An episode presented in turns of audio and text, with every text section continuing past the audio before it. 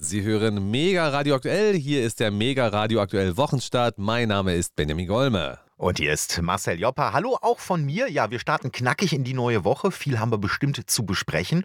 Wenn wir, wenn wir nicht gerade, also ich muss ja sagen, ich habe so ein bisschen Herbstmüdigkeit. Geht's dir ähnlich?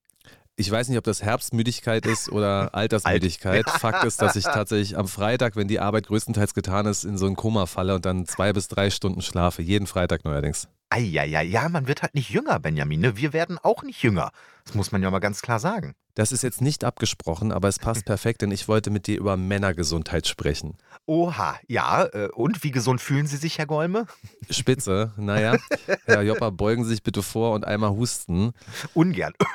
Kannst du dich, wurdest du gemustert, sag mal? Ja, natürlich wurde ich gemustert, ja. Und auch unangenehmerweise nicht ausgemustert. Nein, ich, äh, ich wurde gemustert und ähm, ich hatte ja, ich, ich hatte in Teenager-Tagen so einen sehr komplizierten Armbruch. Und deswegen dachte ich, da werde ich sowieso ausgemustert. Da haben die sich das angeguckt. Ich sollte eine, so, so, so Kniebeugen und dann so, ne, das hat aber alles irgendwie funktioniert. Der Kniebeugen macht man auch selten auf den Armen. Ja, aber da musst du ja den Arm gerade halten und da haben die gesagt, nee, so schief ist der gar nicht, der ist gerade genug. So. Und äh, dann wurde ich allerdings T3 gemustert, weil meine Augen zu schlecht waren. Sehr interessant. Aber viele wissen ja, ich war dann Zivildienstleistender. Genau. Vor der Musterung hatten aber alle jungen Männer Angst. Da hieß es ja, da würde irgendwie in den Po geguckt und am Hoden gekrault. Wie war das? Kannst du dich erinnern?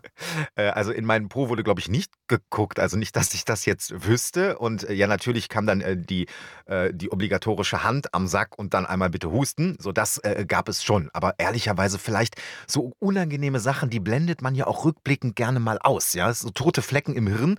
Äh, und vielleicht ist das auch einer davon. Aber mehr Erinnerung habe ich einfach nicht mehr an diesen Termin. Mhm. Ich weiß noch, dass ich da nach Oberspree musste und das war für mich am anderen Ende der Welt und das war wirklich eine große Reise für einen damals wahrscheinlich 17-Jährigen. Mhm. So weit war ich noch nie weg von zu Hause. an die Musterung selber, an den Vorgang, ich erinnere mich nicht so deutlich. Ich weiß, dass, glaube ich, mein Intimbereich unversehrt geblieben ist.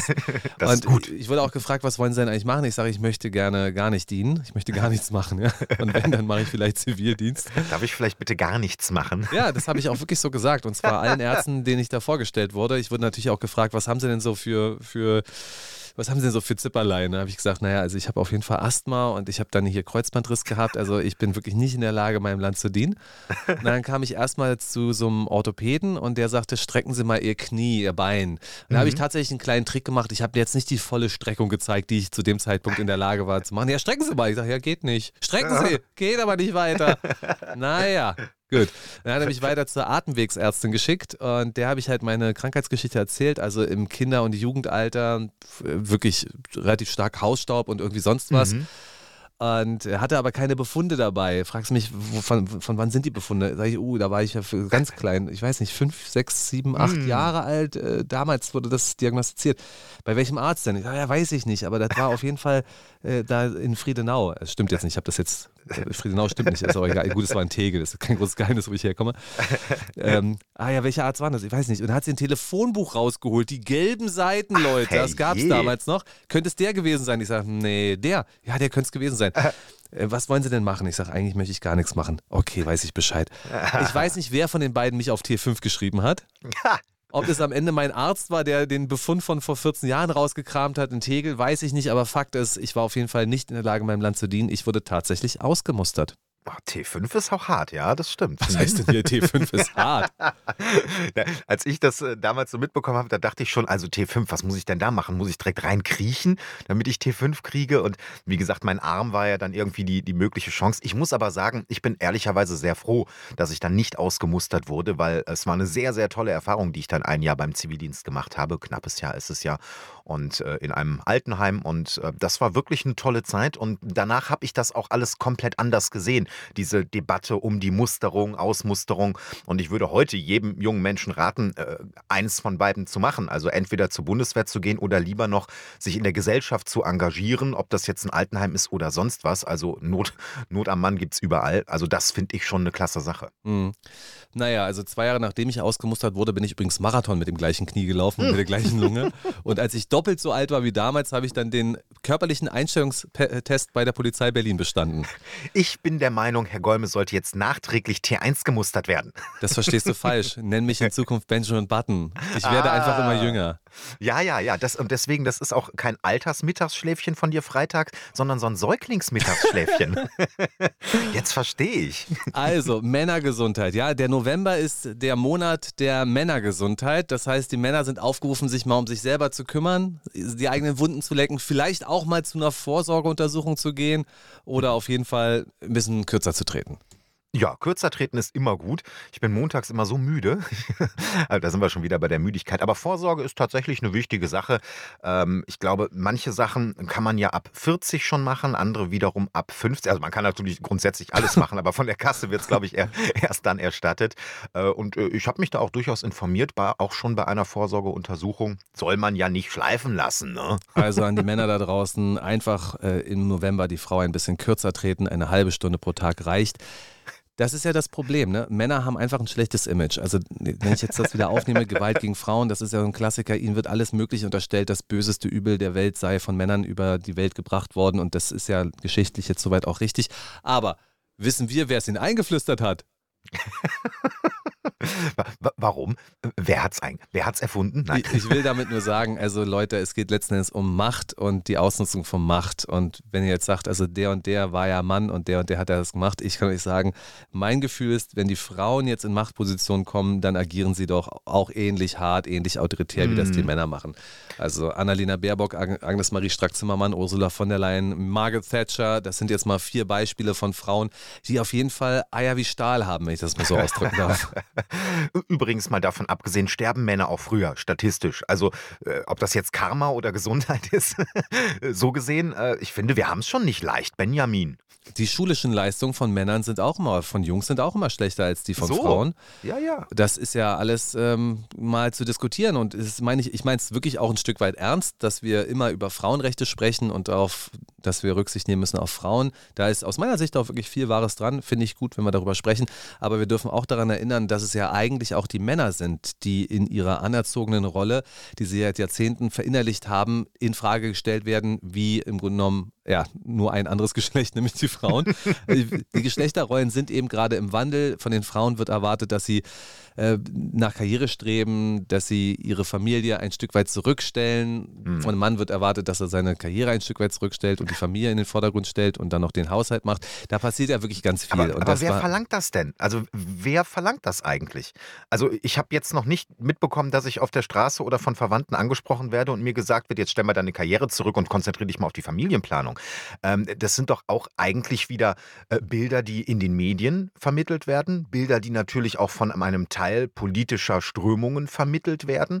Äh, und das sind natürlich auch klar Nachläufer von äh, Bewegungen, die es in den 68ern gegeben hat und so weiter, die natürlich vor allem in den Großstädten auch sehr präsent sind. Aber dass jetzt jemand aus meinem direkten Umfeld zu mir kommt, äh, das ist nicht der Fall. Ich weiß nicht, wie es bei dir ist. Ich hoffe, von mir fand jetzt niemand, dass ich zur Zeugung gezwungen werde und dann zur Kindererziehung. Aber das ist doch offensichtlich, dass die Welt, in der wir leben, dann, sobald du beispielsweise ein Kind bekommst, aber auch wenn du kein Kind bekommst, äh, neue Fragen an dich bringt. Also ähm, ich habe jetzt schon, was, jetzt muss ich mal überlegen, mit was für Frauen ich so zusammen gewesen bin, aber grundsätzlich schon mit Frauen, die gesagt haben, wenn du meinst, dass ich jetzt hier für den gesamten Haushalt verantwortlich bin, obwohl ich selber berufstätig bin, dann bist du schief gewickelt. Hm, hm. Das kannst ja, du auch schön selber machen, das können wir uns gerne aufteilen. Ja, siehst du, und ich kenne aber auch viele andere Frauen, die zum Beispiel sagen, also, was wird denn hier jetzt alles von mir verlangt und Arbeit und hast du nicht gesehen, also, äh, wenn ich schwanger werde oder auch bei Frauen, die schwanger geworden sind, die haben, äh, sehr viel Wert darauf gelegt, dass sie in der Rolle der Frau und Mutter völlig aufgehen. Und die haben auch nach ein paar Jahren gesagt: „Also, ich muss jetzt nicht unbedingt, wenn das finanziell machbar ist, wieder zurück in den Job. Äh, ich finde das eigentlich sehr gut gerade, wie es läuft.“ Äh, ich glaube, das sind aber Bilder, die wir eher nicht mehr vermittelt bekommen. Also, das klassische Familienbild, sagt man ja eigentlich. Ja, das kann ich dir beantworten, wenn es dann doch mal soweit wäre. ähm, aber äh, ich wollte einfach nochmal daran erinnern, Leute, es sind im Moment die Männer, die in den Kriegen dieser Welt sterben. Hm. Es sind vor allem die Männer, die an die Front müssen, die Männer, die an den Schützengräben äh, liegen und die Männer, die die Drohnen befehligen, mit denen dann andere Männer getötet werden. Und das sollte man durchaus nicht gering schätzen. Es sind auch die Männer, die in der Regel eure Autoreifen von Sommer auf Winter und zurückwechseln. es sind schon auch die Jungs da draußen, die das Ganze hier am Laufen halten. Das sollte man nicht verkennen. Männer! ja. Männer nehmen den Arm. Ja, und sie werden ja auch immer wichtiger. Wenn ich zum Beispiel höre, dass Boris Pistorius äh, uns kriegsfähig machen möchte, dann Hm. geht das in der Regel vor allem über die Männer. Ja, äh, ist richtig. Also gut, Strack-Zimmermann kann natürlich so viel schreien, wie sie möchte. Äh, aber es ist nun mal Boris Pistorius, der da jetzt äh, gerade die Macht bei der Bundeswehr hat. Und kriegstüchtig, wir hatten hier auch bei Basta Berlin schon drüber gesprochen, das ist ehrlicherweise was, was mir Sorgen macht. Das kann jetzt auch alles nur wieder ein großes Getöse sein. Ich habe mich letztens mit einem linke Politiker unterhalten, ähm, privat unterhalten, der mir sagte, ja, aber ganz im Ernst, dieses, wir müssen kriegstüchtig, wir müssen dies und jenes machen, da muss man sehr differenzieren. Also was heißt denn kriegstüchtig? Heißt das, dass wir wieder irgendwo am Hindukusch verteidigen müssen oder dass wir aufrüsten, um dann alles in die Ukraine zu versenden? Das ist ja nochmal was ganz anderes. Beispiel eins, äh, die Schweiz, die will ja jetzt auch an ihrer Obergrenze, was das Militär, die Armee angeht, ein bisschen arbeiten und will da auch, also die haben auch die Zeitenwende, die haben das von Olaf Scholz so übernommen, diese Zeitenwende. Das heißt für die aber, verteidigungsfähig bleiben für das eigene Inland, also aufrüsten, um beispielsweise die Polizeikräfte bei Terrorgeschichten ähm, Geschichten zu unterstützen. Die haben nämlich nur 20.000 Polizisten im ganzen Land. So, und das ist für mich eine ganz andere Rolle, als die sie die Bundeswehr gerne hätte. Bei uns soll es ja zunächst auch mal um Verteidigung gehen, aber nicht nur Mhm. um unsere Landesgrenzen. Wir sind ja ein bisschen äh, größer, denn wir sind auch in der NATO organisiert. Hm. Die Bundeswehr soll nach Litauen und äh, weil Deutschland seine Führungsstellung in der Welt auch deutlich machen wollte, hat man zugesagt, dass man eine Brigade aufbauen wird. Das ist also in der deutschen Geschichte eine einmalige Angelegenheit, was jetzt passieren soll. 4000 Soldaten sollen in Litauen stationiert werden. Man arbeitet daran derzeit bereits mit Hochdruck und spätestens 2025 soll die Truppe dann stehen. Und dann soll also Deutschland für die Verteidigung der Ostflanke der NATO maßgeblich zuständig sein. Hm. Ich habe äh, auch schon aus Bundeswehrkreisen gehört, dass wirklich kein Soldat, also kein Schwein wirklich so richtig Bock auf Litauen hat. Das habe ich mir wohl sagen lassen. Dann Also sollen gut, sie, halt, sollen sie halt wieder nach Afghanistan gehen. Das ist wärmer. Nein, aber äh, wahrscheinlich wirklich, weil da ist nichts los, es ist kalt und eigentlich bist du da nur abgestellt aus Symbolpolitik. Also wollen wir hoffen, dass es auch Symbolpolitik bleibt und nicht da irgendwie wirklich äh, anders gezündelt wird. Aber in erster Linie ist es natürlich genau das. Also deine mannigfaltigen Bundeswehrkontakte, die kannst du mal schön grüßen, wenn sie weiterhin hier irgendwie äh, Es ist einer. in ihrer Konzerne, äh, in ihrer Kaserne vor sich hin pupsen wollen, lamentieren, weil sie keine Ersatzteile für ihre Panzer haben und äh, am Freitagabend beim Truppenabend irgendwie äh, Bierpong spielen wollen. Das kann man so machen, diese Berufsauffassung, aber als Soldat geht es um andere Dinge. Ich glaube, dass in Litauen eher Bierpong gespielt wird. Also, weil eben nichts zu tun ist, ja. Nein, das glaube ich nämlich nicht. Nee, Denn meinst nicht? Die Brigade in Litauen soll jederzeit einsatzbereit sein. Das heißt, die Hm. sollen in einer Einsatzbereitschaft gehalten werden, wie das ja im Kalten Krieg ohnehin üblich gewesen ist. Hm. Ähm, die Älteren erzählen uns manchmal davon, ähm, dass man äh, auch bei der NVA vor allem immer im Einsatzbereitschaft gewesen ist. Das heißt, man war jederzeit bereit, sich zu verteidigen oder zur Not auch loszuschlagen. Und so soll die Bundeswehrbrigade in Litauen eben auch sein. Sie soll permanent einsatzbereit sein. Das heißt, äh, Schlendrian, Schludrian und Bierpong, das soll es dann wohl nicht geben. Also die eine Hälfte muss immer nüchtern bleiben, weil die muss noch fahren. Sagt der Zivildienstleister aus dem Altersheim. Danke. Richtig. Danke für deinen Meinungsbeitrag. Immer gerne. Also, das ist die Frage, ob die dann dahin wollen oder nicht dahin wollen. Auf jeden Fall will man ihnen das schmackhaft machen und das macht man über Auslandszuschläge. Hab da ein paar Daten, die habe ich bei Spiegel Online gemobst. Ähm, da geht es um das Gehalt eines Hauptfeldwebels. Äh, der Hauptfeldwebel bekommt ein Grundgehalt von 3.115 Euro netto, was Mhm. ich schon ganz schön finde, muss ich sagen. Netto? Ja, klar. Genau. Und wenn er dann nach Litauen geht, bekommt er 1600 Euro drauf oder 2000 Euro drauf, je nach dem Ort, nach dem Standort. Also nehmen wir jetzt mal den Standort Rukla, dann gibt es also 2050 Euro drauf und die sind auf die Tash, ja, die sind Oh. steuerfrei. Das heißt, der Hauptfeldwebel geht dann mit 5165 Euro netto nach Hause. So, ich glaube, da bilden wir bald mal Schlangen hier, oder? Das ist schon nicht schlecht, wenn man auch überlegt, dass er natürlich zumindest was seinen eigenen Lebensbedarf angeht, äh, dort Kost und Logis natürlich auch hat. Wenn er jetzt eine Familie und ein Haus oder eine Wohnung hat, muss er dann natürlich abgeben. Das ist klar. Aber das ist schon ein ordentlicher Betrag. Sicherlich. Ähm, gleichzeitig würde mich äh, interessieren, aber das habe ich jetzt leider nicht vorliegen, wie denn zum Beispiel die äh, Aufschläge waren für die Bundeswehr, die nach Afghanistan gegangen sind. Das ist ja eine deutlich größere Gefahrenlage eigentlich. Das habe ich natürlich vorliegen, Herr Jopper. Ach was. 100 Euro pro Tag Cash. Ah, okay. Das heißt, für einen Monat bist du dann bei 3000 Aufschlag. Na gut, äh, das finde ich schon. Also 3000 im Vergleich zu 2000 in Litauen.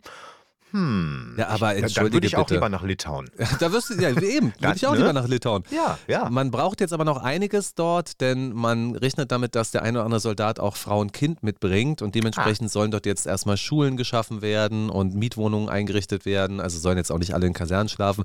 Das ist aber aktuell der äh, Fakt bei der Bundeswehr und ihrer Litauen-Mission. Und da geht es natürlich darum, dass man jetzt einen neuen Feind im Blick hat. Ich denke, das artikuliert man doch relativ deutlich, um wen es da geht.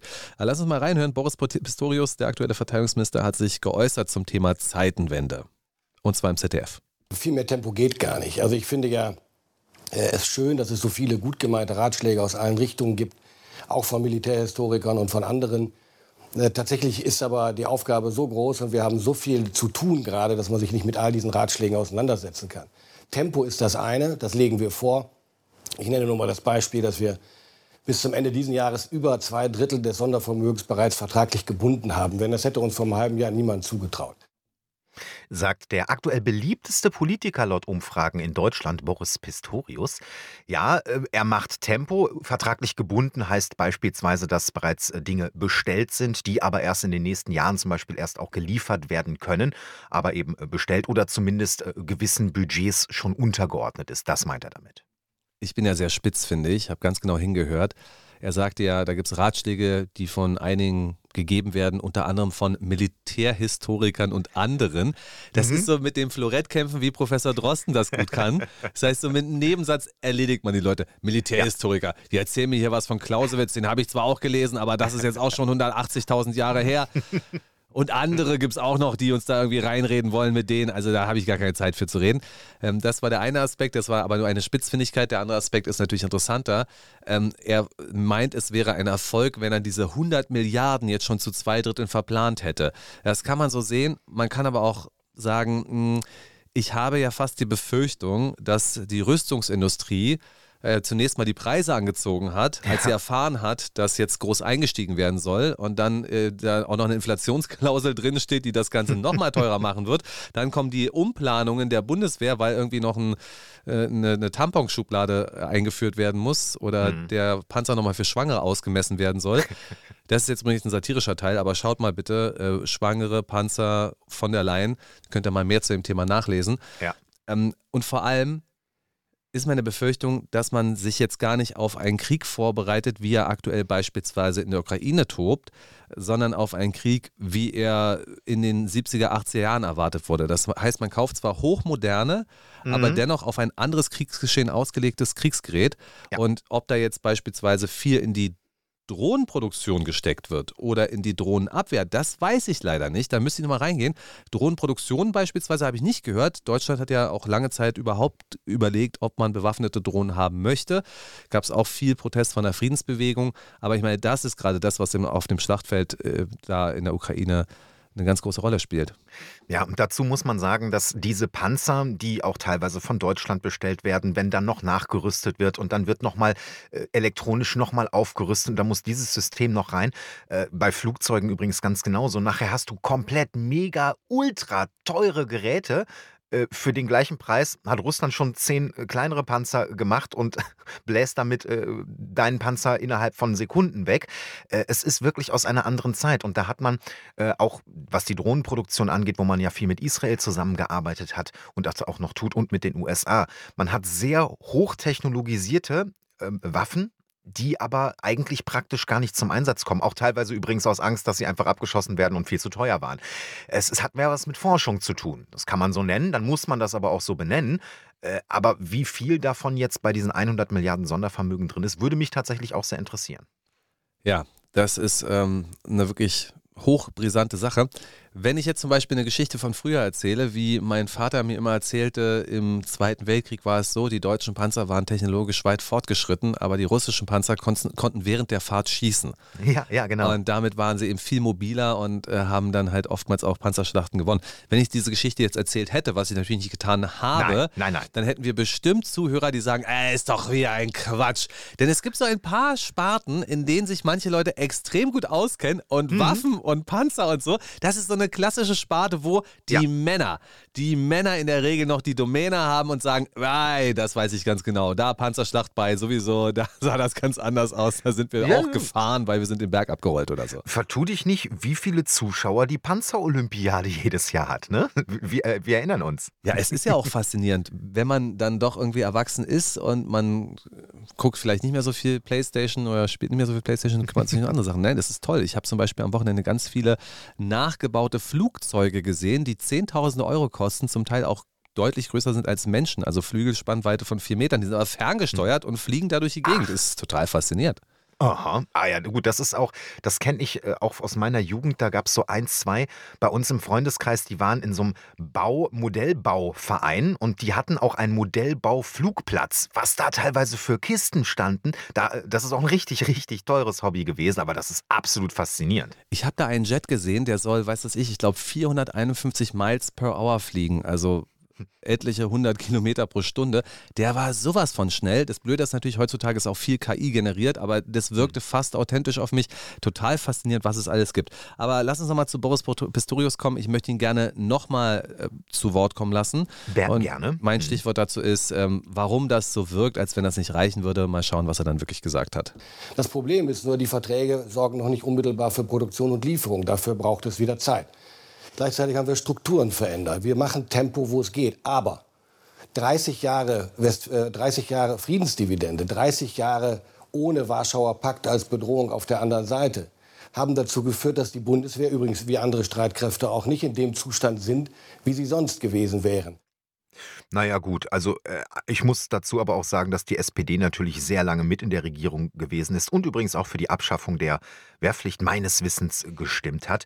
Und äh, das ist ja auch so ein Wendepunkt für die deutsche Bundeswehr gewesen. Äh, mit der Abschaffung der Wehrpflicht äh, ist da auch vieles im Argen gelandet. Aber ja, klar, natürlich hat man damals im Kalten Krieg ordentlich aufgerüstet. Da ist richtig Knete in die Aufrüstung geflossen. Die Frage ist, ob man zu den Zeiten zurück möchte und zu den Zeiten, dass man ein Feindbild braucht. Das ja. schwingt ja auch mal da mit. Ja, wir haben ja. jetzt kein Feindbild mehr gehabt, wir hatten keinen Feind mehr und darum sind wir eigentlich bequem geworden. Und was man jetzt mhm. also möchte, ist einen neuen Feind zu haben. Äh, das erinnert mich doch tatsächlich an die Aussagen, die wir seit Februar 2022 haben, ähm, wo ähm, den Russen alles erdenklich Schlechte unterstellt wird und genau dieses Feindbild wieder geschaffen werden soll. Also wir brauchen ein Feindbild, damit wir unsere Bundeswehr modernisieren können und die etlichen Milliarden, die jetzt die letzten zwei Jahrzehnte, drei Jahrzehnte dennoch in die Bundeswehr geflossen sind, die versickert sind und an denen ja. manche Leute viel Geld verdient haben, die spielen jetzt gar keine Rolle. Ich höre immer bloß Erhöhung des Verteidigungshaushaltes, dann siehst du, wie hoch der ist und ja. denkst dir so, mit so viel Geld kriegen wir also keine Armee hin, keine Rüstung hin. Das macht mich immer ein bisschen ratlos in dieser Angelegenheit. Und ja, da bin ich bei dir. Ähm, ich bin eigentlich nicht bereit, in eine Welt mit Feindbildern einzutreten. Nein, und äh, die von dir schon äh, erwähnte Beschaffung, also die, das Beschaffungsamt auch der Bundeswehr.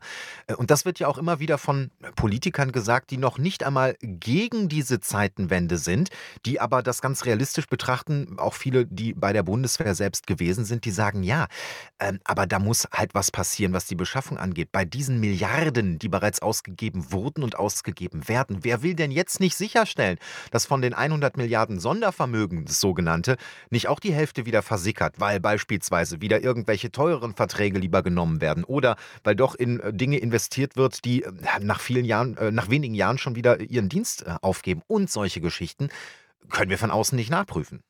Mark my words. Also merkt euch, was ich euch sage. In fünf Jahren wird über diese Zeit als Exzess berichtet werden. Ja, ja, ja, ja, ja, auf jeden Fall. Hm? Und da wird Skandale ohne Ende geben. Das ist meine Prophezeiung. Römische Dekadenz. Ja. Beschaffungsamt der Bundeswehr. Da gibt es wirklich köstliche Artikel. Habe ich auch schon seitenweise drüber gelesen, wie die dann wirklich mit ihren Dienstvorschriften arbeiten. Und dann geht noch der Befehl raus und dann dieses. Mhm. Also eine Verwaltung, die sich selbst verwaltet, aber wirklich nicht mal eine Socke nach Litauen schicken kann. Das ist ja so das Klischee, was man von diesem Kieler Beschaffungsamt Beschaffungsamt, ich glaube in Kiel mhm. sitzt das, so hat. Und das passt einfach so zu diesem ganzen Land. Ne? Und dann guckst du in andere Länder und denkst dir so, oh mein Gott, wie peinlich sind wir eigentlich? Ja, ja. Also dieser, dieser Gedanke, dass wir beispielsweise mit unserer Umweltpolitik oder auch mit unserer Wirtschaftspolitik andere Länder dazu anhalten, uns zu folgen, ist einfach illusorisch, wenn man sieht, wie beispielsweise im Moment in China gearbeitet wird und was die mhm. aufgebaut haben in den letzten Jahrzehnten. Es ist Wahnsinn, dass da wirklich innerhalb von zwei Jahren wird ein ähm, Gewerbegebiet hochgezogen, was die Größe von unserem Ruhrgebiet hat. Und das machen die mal eben. Natürlich, klar, Menschenrechte wird dann auch gerne mal drauf äh, ja, gespuckt, indem man sagt, ja, alle, die da bisher gewohnt haben, naja, die werden halt umgesiedelt und wenn sie sich nicht umsiedeln lassen wollen, dann werden wir die schon da irgendwo wegkriegen. Das ist natürlich jetzt auch nichts, wo man gerne in Deutschland hin möchte, aber dass da Wirtschaft ganz anders funktioniert, auch das Projekt Neue Seidenstraße und so weiter, da ist China ganz weit vorne mit dabei. Neue Seidenstraße. Ich habe gerade Werbung von der Botschaft Chinas bekommen, dass die jetzt zehn Jahre alt ist, das Projekt. Ja. Finde ich auch sehr interessant. Ich hoffe, da kann ich mich bald mal widmen. Ich habe über irgendeinen sozialen Medienkanal, ich glaube, das chinesische TikTok ist es gewesen, hm. was ich mittlerweile doch ähm, auch wirklich häufig benutze. Mhm. Auch eigentlich nur freizeitmäßig. Manchmal spült es aber auch interessante politische Sachen rein. Dazu habe ich später noch was. Aber ich habe äh, Chongqing gesehen. Chongqing kenne ich nicht. Genauso bekannt wie Ping Pong oder was auch immer, was ich jetzt rassistisches sagen könnte. Aber meine neuen Herrscher aus China, die hier in 20 Jahren einrücken werden, die werden mir schon noch aufs Brot spielen, dass ich Ping Pong statt Chongqing gesagt habe. Ja, ganz sicher sogar. Eine Stadt mit einem Einzugsbereich von 32 Millionen Einwohnern. Was da an Bling Bling unterwegs ist, was da an, gut, man kann auch sagen Lichtverschmutzung, aber Lichtspiel ist, was da an Brücken gebaut wurde, das ist letzten Endes wie New York nur, naja, nicht unbedingt beeindruckender, aber es ist halbwegs irgendwie so in die Richtung von New York. Was die einfach gebaut haben, ist Wahnsinn. Und dann kommen wir und erzählen ihnen, was sie machen sollen. Mhm. Nach den Eindrücken, die ich von China habe, und die habe ich vorwiegend über meine Frau, weil sie auch ähm, ein bisschen was mit Chinesen zu tun hat, die Chinesen sind ein sehr patriotisches und sehr stolzes Volk, ja. was auch mit einem echten ähm, äh, mit einer Relevanz auf ihre Lebensleistung zurückbringt. Guck doch mal mhm. zurück, was da vor 70 Jahren war, vor 60 Jahren war. Ja. Die Menschen sind verhungert und heute gucken wir dahin, reiben uns die Augen, denken sich, Mensch, krass, was sie geschafft haben. Ja, allein diese Städte. Übrigens, weißt du, wo die Seidenstraße endet? Die beginnt ja in, gut, China, klar, aber weißt du, wo sie endet? In Duisburg, Herr Joppa. Ja, in meinem Lieblings-Duisburg. Wollte ich nur noch mal am Rande erwähnt haben, ja. ja. gut, also das vielleicht mal zum Thema Rüstung. Also wenn ihr noch Hauptfeldwebel werden möchtet, dann müsstet ihr langsam mal anfangen, denn äh, man, ich habe nochmal geschaut, das ist jetzt nicht irgendwie so, du bist so kleinster Fußsoldat. Der Hauptfeldwebel mit seinen 5000 Euro in Litauen, der muss sich für zwölf Jahre verpflichten und er muss mindestens acht Jahre Dienstzeit haben. Das ist der hm. reguläre. Weg dahin. Ja, äh, ist jetzt aber, glaube ich, in meiner Karriere nicht mehr eingeplant. Nee, glaube nicht. Never say never, ne? Basta, Baracke. Dann machen wir beiden das schon. Presseoffizier bei der Bundeswehr. Ah ja, ja. Also, ähm, ich wollte ja noch was erzählen, was ich von TikTok habe. Tatsächlich äh, habe ich dort ein Video gesehen und da ich mir, oh, das ist aber echt cool, das ist eine krasse Ansage. Und das Problem an TikTok ist, da gibt es keinen richtigen Kontext. Da wird die Quelle nicht angegeben. Keine mhm. Ahnung, wie die das machen. Da kannst du auch alle möglichen Musik verwenden. Ich weiß nicht, ja. ob die TikTok da die Rechte geholt hat. Äh, es ist halt nicht so wie äh, Twitter, wo das alles schnell eingeordnet wird oder wie YouTube, wo das alles sortiert ist, geordnet ist und du weißt ungefähr, woher es kommt. Aber ich habe es dennoch gefunden. Es ist Klaus Weselski gewesen von der mhm. Gewerkschaft Deutscher Lokomotivführer. Und gesagt hat er es im Juni 2023. Da wurde nämlich auf den Streik vorbereitet, der uns jetzt demnächst bevorsteht. Es wird wohl zum Bahnstreik kommen. Hm. Aber ich fand es sehr interessant, was er dazu gesagt hat. Und von daher bin ich ab jetzt auf jeden Fall solidarisch und ich werde laufen, Fahrrad fahren oder auf mein SUV umsteigen und werde der Bahngewerkschaft dafür nicht sauer sein. Hören wir mal ja. rein. Äh, Klaus Wieselski zum Vorstand. Hätten wir einen besseren Vorstand, hätten wir eine bessere Rechtsform in dieser Deutschen Bahn Aktiengesellschaft, würden wir auch nicht gemeinsam erleben, wie das Eisenbahnsystem durch Unpünktlichkeit und Unzuverlässigkeit glänzen muss. Leider ist es so. Wir sind an dem Punkt angelandet, wo wir klar und deutlich zum Ausdruck bringen wollen und auch müssen. So nicht mehr mit uns. Mhm.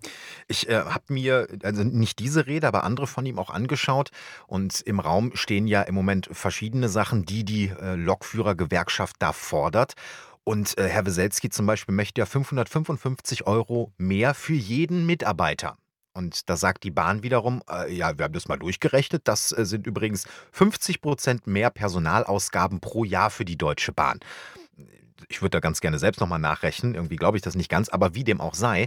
Ähm, ich glaube, wir haben im Moment auf der einen Seite das Problem von natürlich relativ hohen Forderungen, auf der anderen Seite aber von einer Bahn, die ja wirklich, äh, also in den letzten Jahren, vielleicht sogar Jahrzehnten, zu einem Schandfleck verkommen ist. Und früher, ganz viel früher, da war die Deutsche Bahn, das hatte noch einen Namen. Und da war man auch, da war man auch noch wer, wenn man für die Deutsche Bahn gearbeitet hat. Das war auch noch ein richtig attraktiver Arbeitgeber. Das ist alles Geschichte. Das sehe ich exakt so wie du. Ich habe mal eine Doku gesehen, müsste aus Anfang der 90er stammen und da ging es um zwei Berliner die den Nachtzug begleitet haben. Hm. Und natürlich immer mit so Frotzeleien und so recht unangenehmen Sprüchen. Die waren damals unangenehm und im, im deutschen Woke-Land wären sie natürlich komplett daneben gewesen. Aber nichtsdestotrotz, diese Männer sind mit einem enormen Stolz auf die Arbeit gegangen. Sie sind gepflegt ja. auf die Arbeit gegangen und dieser Zug, und sie haben dann immer den gleichen bedient, der war ihr Zug. Und dafür gab es eine persönliche Verantwortung. Und sie wollten, dass der Zug in Ordnung ist. Und heute ist das bei der Deutschen Bahn einfach bloß noch ein Stück Dreck. Das mhm. ist einfach nur das allerletzte, mit dem wir uns durch die Gegend gondeln lassen. Ausnahmen bestätigen die Regel oder die Regel ja. ist sogar so, dass es in Ordnung ist. Also wenn ich dann doch mal in die Verlegenheit komme, zum Beispiel bin ich vor ein paar Wochen für, was ich, 3,60 Euro von Pankow nach Königs Wusterhausen gefahren und zwar auch noch ins letzte Dorf, was eine wirklich weite Strecke ist und das hat ziemlich gut geklappt. Ich will nicht alles über einen, über äh, einen Kamm scheren, aber wir haben doch ein Grundproblem. Bei der hm. S-Bahn beispielsweise und natürlich bei der Deutschen Bahn auch im Fernverkehr und im Regionalverkehr. Ich habe einen äh, Bekannten, der hat Mitte der 90er angefangen bei der Bahn zu arbeiten, war dann auch äh, bestimmt, also weit über ein Jahrzehnt unter anderem im Bordbistro für die ICEs zuständig. Ähm, und er sagt selbst auch, also äh, das ist natürlich auch eine Sache, die an deiner eigenen Laune ähm, äh, sich reibt, wenn du ständig unterbesetzt bist, wenn du den Leuten kaum irgendwas anbieten kannst im Bordbistro, weil es nicht geliefert wurde oder weil die Maschinen schon wieder kaputt sind. Das sind natürlich die, die letzten Rädchen da in diesem Getriebe, die das die ganze Zeit auch immer aushalten müssen. Äh, er will damit gar nicht verteidigen, dass es auch wirklich extrem unfreundliche Kollegen von ihm gibt, aber dass die natürlich auch höchst angespannt sind, wie wir das in vielen anderen Bereichen in Deutschland ja auch kennen, ist zu wenig Personal da, steigt die Arbeitsquote von jedem Einzelnen und dann wird schon wieder eine Doppelschicht gefahren. Äh, und das hat die Bahn natürlich mit zu verantworten, aber natürlich auch die Politik. Dazu habe ich noch einen schönen Wieselski. Der hat nämlich noch mehr über die Manager der Deutschen Bahn gesprochen. Dafür sind sie aber absolut befähigt. An jedem Ende dieser Welt und in jeder nur denkbaren wirtschaftlichen Ausrichtung Unternehmung zu betreiben. Ob das Beteiligung an Helikopterfirmen ist, ob das eine eigene Autofirma ist, ob das Autoverleih ist. Es gibt fast nichts, was dieser Konzern nicht alles schon macht und sich einbildet, alles zu können. Nur eins können sie nicht. Eisenbahn in diesem Lande. Und wir haben es satt. Ja, äh, ich habe es auf jeden Fall satt. Ich versuche auch immer, wenn möglich, auf die Bahn zu verzichten. Du kennst mich. Äh, und ich habe auch äh, letztens noch geguckt, ich habe überlegt, zu Weihnachten zu meinen Eltern mit der Bahn zu fahren und habe dann gesehen, dass das aber doch also deutlich teurer ist, als wenn ich mir eine Tankfüllung gönne. Das kann natürlich dann auch nicht Ziel des Ganzen sein, mal davon abgesehen, dass ich drei Stunden länger brauchen würde als normal, weil gerade im halben Ruhrgebiet wieder die Schienen aufgemacht wurden. Und wenn du natürlich klar eine, eine Bahngesellschaft hast, die äh, ihren Aktionären, ihren Investoren da irgendwo äh, immer Dividende, Dividende, dann investierst du plötzlich hier rein, da rein und verlierst das Kerngeschäft aus den Augen. Das Kerngeschäft ist es nun mal verdammt nochmal, Menschen und Güter zuverlässig auf die Schiene in Deutschland zu bringen. Punkt. Also ich weiß nicht, von welchen Dividenden du sprichst. Gibt es keine? Nee, denke ich, ich mal nicht. Die Bahn ist ja auch nicht an die Börse gegangen. Äh, ja, Entschuldigung, äh, das, äh, nee, Investoren gibt es aber durchaus. Also ich bin in den Punkten wirklich total bei Wieselski und er könnte wirklich ein richtiger äh, Führer werden für uns, ein Anführer gegen die Bahn. Das würde doch jeder unterschreiben. Ist wenn er, er das schon. Naja gut, aber weißt du, jetzt geht es hier auch tatsächlich wieder um Tarifverhandlungen und dieser mhm. große Aufschlag ist dann natürlich verbunden mit den Forderungen, von denen du ja schon einige genannt hast. Also es geht ja zum einen um äh, die äh, etwa 500 Euro, die du angesprochen hast, 555, dann geht es um eine einmalige Inflationsprämie von 3000 Euro und es geht um die Absenkung der Wochenarbeitszeit für Schichtarbeiter von 38 auf 35 Stunden. Bei vollem Lohnausgleich, genau. Und so kommt es dann wahrscheinlich zu dem, was die Bahn gesagt hat, die Zahlen, die du genannt hast, von einer deutlichen Steigerung des Personalbudgets. Hm. Also hier geht es letzten Endes ja doch wieder um Geld, aber worum es eigentlich gehen muss, ist die Verbesserung der Lebenssituation der Menschen, die dort arbeiten und um die Leistungsverbesserung. Das ist eigentlich ja. wirklich das Wichtigste für uns Kunden, damit man nicht mit der Angst in den ICE steigt, dass man nicht weiß, wann man ankommt und dass das mhm. wirklich so unglaublich unpünktlich ist. Das sind doch die Dinge. War das nicht in der Schweiz so, dass die Schweizer Bahn jetzt gesagt hat, also die Deutsche Bahn, die fährt bei uns nur noch genau bis zu unserer Grenze und ab dann übernehmen wir und fahren die Leute dann durchs Land, weil die hauen uns und zerschießen uns alle Pläne an unseren Bahnhöfen. Äh, wir, wir, wir können die hier nicht mehr einplanen, das geht nicht, dann machen wir lieber Bereitschaft an der Grenze und nehmen die dann irgendwie, weiß ich nicht, wo auf, aber das geht einfach nicht mehr und das ist doch wirklich ein Armutszeugnis. Also klar, die Schweizer, die sind natürlich vielleicht noch mal einen Ticken pünktlicher, sind sie ja auch für bekannt, aber früher war das wirklich so. In Deutschland, dann guckt das auf die Uhr und dann, ja, die, die Bahn, die, die kam dann auch mal pünktlich, also deutlich mehr pünktlich, als sie jetzt kommt. Jetzt ist es ja wirklich ein absolutes Armutszeugnis. Da kannst du wirklich jeden Verkehrsminister hinpacken und du kannst die CEO auswechseln, die Vorstände auswechseln, egal was passiert. Hm. Sie kriegen es nicht richtig hin. Und der Deutschlandtakt wird wohl erst im Jahre 2070 komplett umgesetzt. Deutschlandtakt war also ein Plan, ein Projekt, was sie ausgegeben haben und dann hm. mussten sie sich eingestehen, das wird alles sehr viel komplizierter, als wir dachten. Das wird nicht 2030, das wird dann halt 2070. Herr Joppa, das werden wir dann vielleicht äh, gerade noch so erleben. Wir werden die letzten Groschen unserer Rente dann im Bordbistro des Deutschlandtaktes verzechen. Richtig.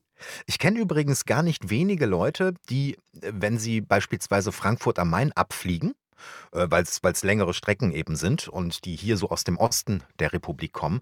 Früher sind die ganz normal mit der Bahn gefahren, sind dann zum Flughafen Frankfurt am Main und sind dann da weiter geflogen.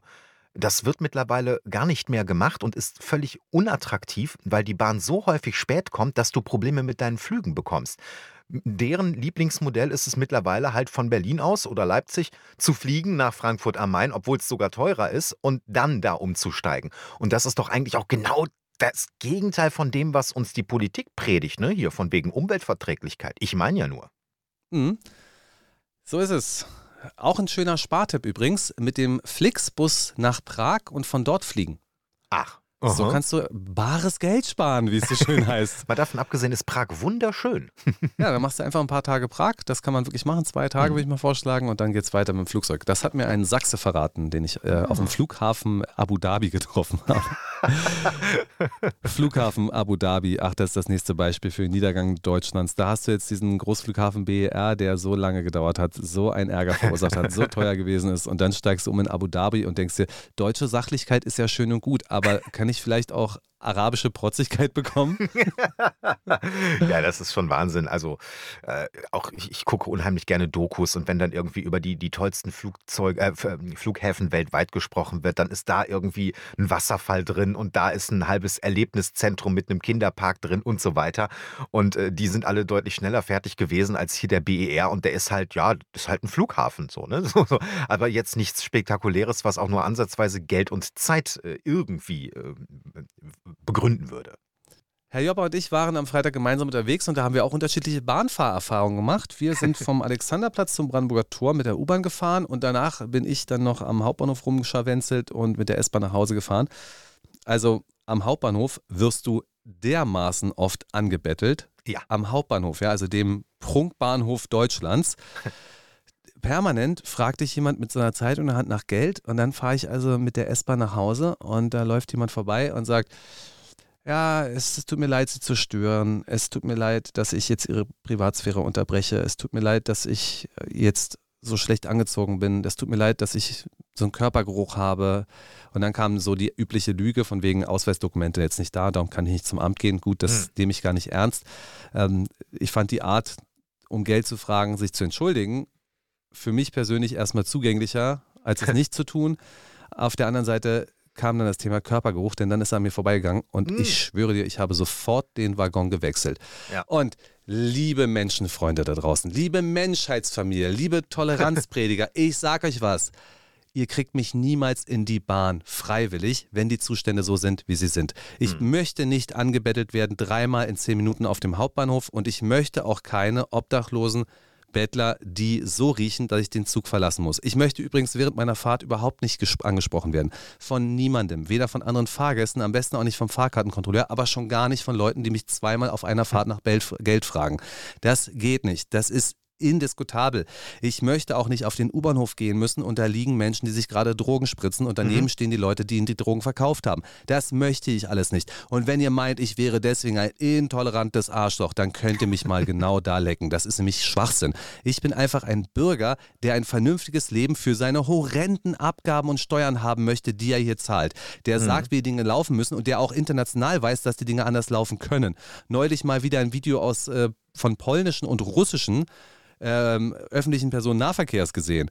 Ja, in, ja. Polen beispielsweise hast du Zugangssperren zu den Bahnhöfen. In Berlin wird mhm. darüber ewig diskutiert. Na, das wäre jetzt aber sehr viel zu kompliziert. Naja, okay, dann hast du halt den Effekt, dass der, dass der U-Bahnhof ein zweites Obdachlosenheim ist. Das ja. ist aber nicht der Sinn der Sache. Ich finde das wirklich fürchterlich. Und wenn ihr das mhm. nicht abstellt, dann werdet ihr weiterhin meine Meinung zu hören bekommen.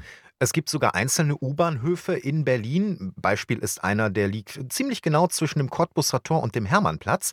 Äh, der ist eine, ja, man muss wirklich sagen, es ist eine Obdachlosenunterkunft, die geduldet wird. Dort steigt auch praktisch keiner mehr ein und aus, äh, sondern äh, im Winter, aber übrigens auch im Sommer, nur dann etwas geruchsintensiver, hast du dort eigentlich ein Meer an Schlafsäcken auf den Bänken, unter den Bänken, neben den Bänken.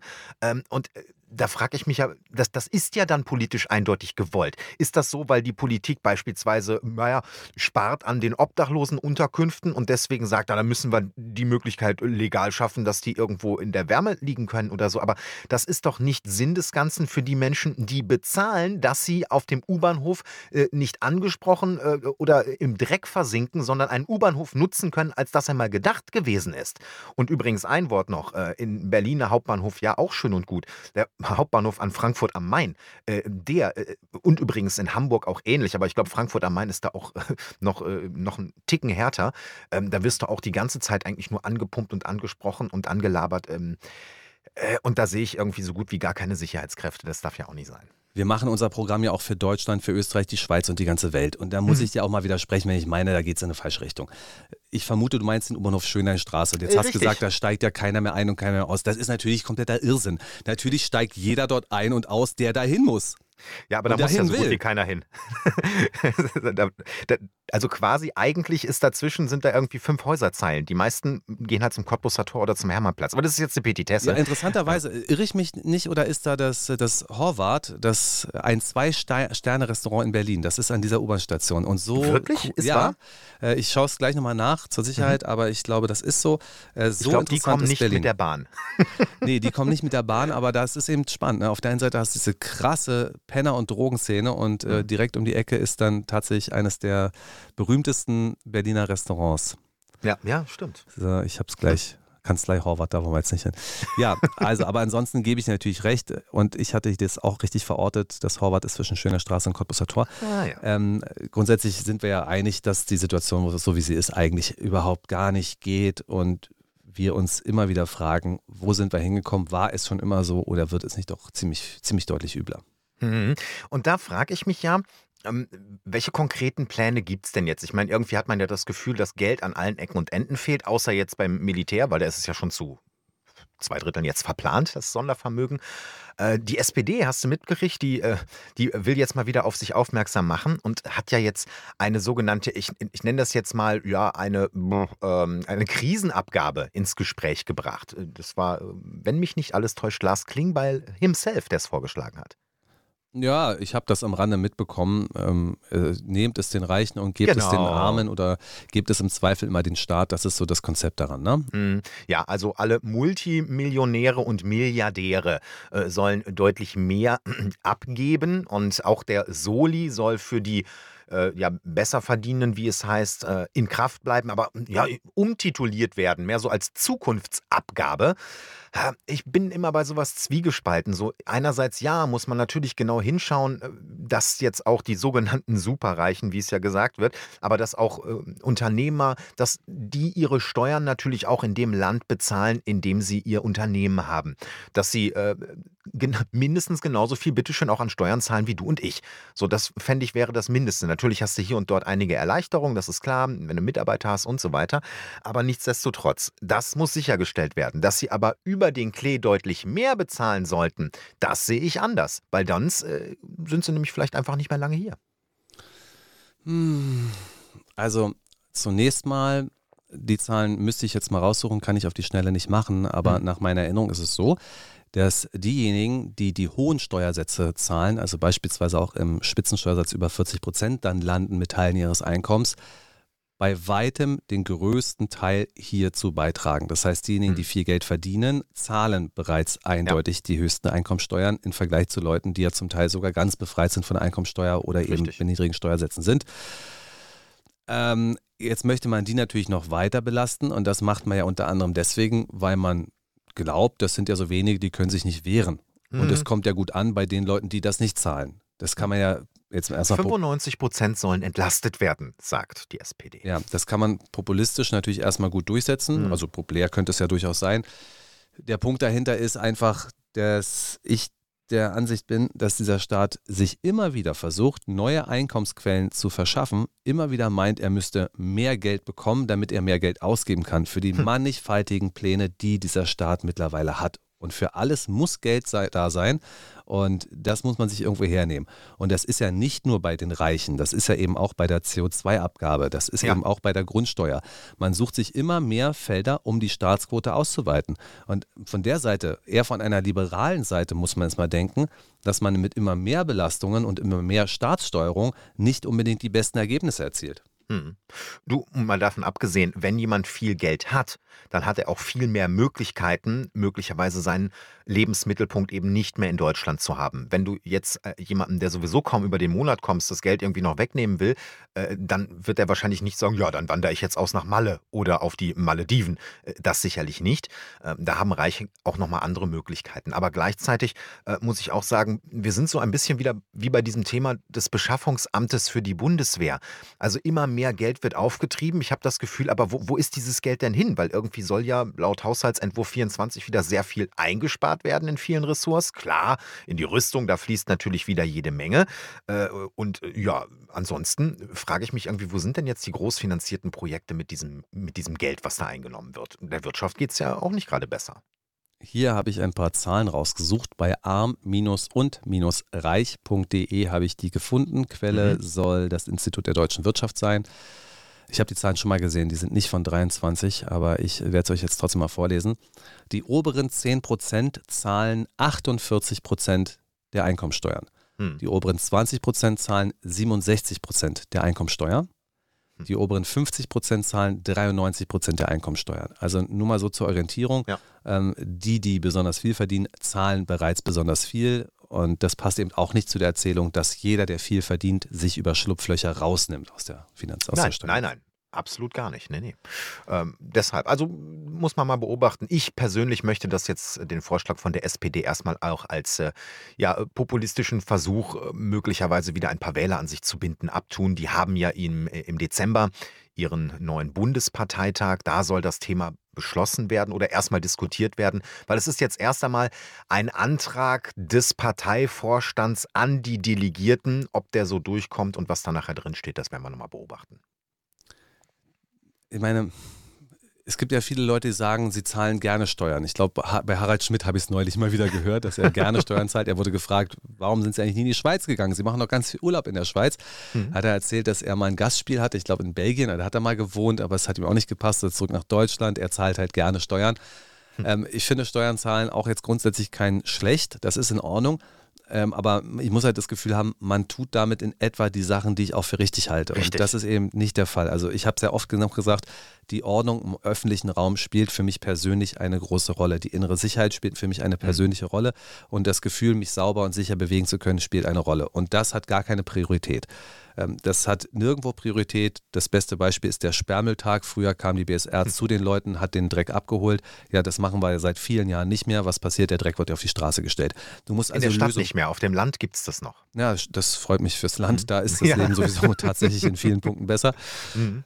Also, du musst ja Politik für die Menschen machen. Du musst gucken, warum verhalten sich Menschen auch so? Warum hat man das Gefühl, die sind echt asozial, ja. Also in manchen Punkten ist es einfach so, dass die Leute auch nicht die Chance haben, sich anders zu verhalten, weil beispielsweise im Park die Mülleimer fehlen im Sommer, weil die Müllabfuhr nicht oft genug kommt, weil es keine Möglichkeit der normalen Entsorgung gibt. Jetzt werden die Leute wieder sagen, na, dann musst du halt deinen Schrott wie jeder ehre, ehrenhafte Bürger zum Werkstoffhof bringen.